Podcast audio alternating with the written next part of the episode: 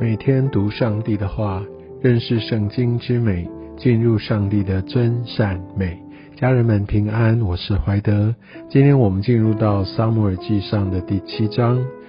我们可以看到，当呃约柜回到以色列呃的这样的一个国境里面，呃在呃基列耶林这个地方，他就定下来。而耶耶和华的约柜就摆在那边，好像在圣经记载，亚比达拉他们就来负责来分派他的儿子来看守这个约柜。那他一定是立位人啊，他们的儿子也是啊有祭司的职分。啊，他们就按照上帝呃的一个方式，按照摩西律法啊所规定的方式来存放约柜，但。并不是像我们所想象的，以色列人他们啊看到约柜回来，他们就一心的来归回啊，就全心的来侍奉神，并没有的。第二节我们可以看到，约柜它就摆在基列耶林许久，过了二十年。好，我想这个语义在和合本有一点难懂，但是它的意思并不是说他们的心慢慢的来转向耶和华，不是，是说经过二十年之久。然后他们才来到上帝的面前，才在跟他哭泣，才在跟他来来悔改，要认罪，要来归回。二十年的时间哦，所以我们可以看到，呃，也许当神的同在已经没有在呃他的百姓当中，甚至我们已经习惯用自己的方式过生活，没有上帝的同在，上帝的同在对我们就越来越可有可无，甚至很长的一段时间不觉得需要上帝。让我们相信，一定在这个过程里面，特别在这个二十年之后，以色列人他们显然经历到一些的困难，而他们终于被带到上帝的面前。而后面我们就可以看到，在今天的这第七章的故事当中，看到有一个大大的得胜。但在那之前，那个悔改、那个痛悔是必要的。无论是在之前、在当时，或者在之后，几乎每一次的一个属灵的大复兴，都是来自于神的百姓来悔改、来转向神，好像这是一定必要的一个历程。而神常常也使用呃他的百姓在一些困难的处境当中来回应他们，而甚至就是透过这些困难的处境，让他们知道要归回到神的面前。所以我们也需要常常被提醒，我们要面对当自己的软弱、当自己的罪被圣灵点出的时候，我们非常非常需要来到上帝的面前来悔改。忧伤痛悔的灵，神必不轻看。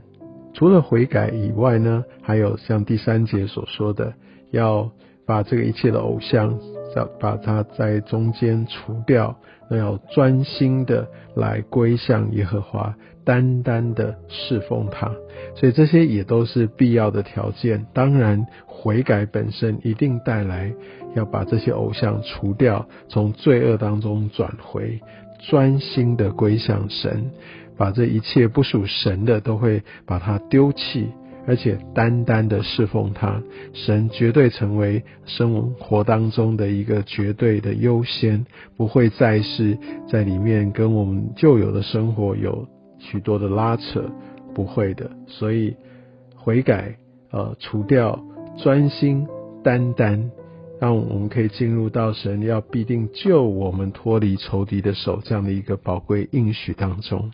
然而，在以色列民他们聚集在一起，让他们悔改归向神，发生什么事呢？那我们就可以看到接下来经文所说到第七节，非利士人听见以色列人他们聚集，就怎么样？他们就上来要攻击以色列人。这也常常是我们所经历到的。当我们觉得我们归向神，我们热心的要服侍神。而接下来我们会期待就一帆风顺，我们就可以进入到一个极大的荣耀。但特别就在这个时候，其实仇敌往往也就来攻击我们，我们就进入属灵的征战当中。因为仇敌知道，当他的百姓来抓住神的同在，他们就没有胜算，就想要企图用这些的武力，用这些庞大的势力施压。攻击，让神的百姓再次的退却、放弃而离开神。但在这个时候，也正是神的百姓如果坚持抓住神，他们要经历到一个真正得胜的时候。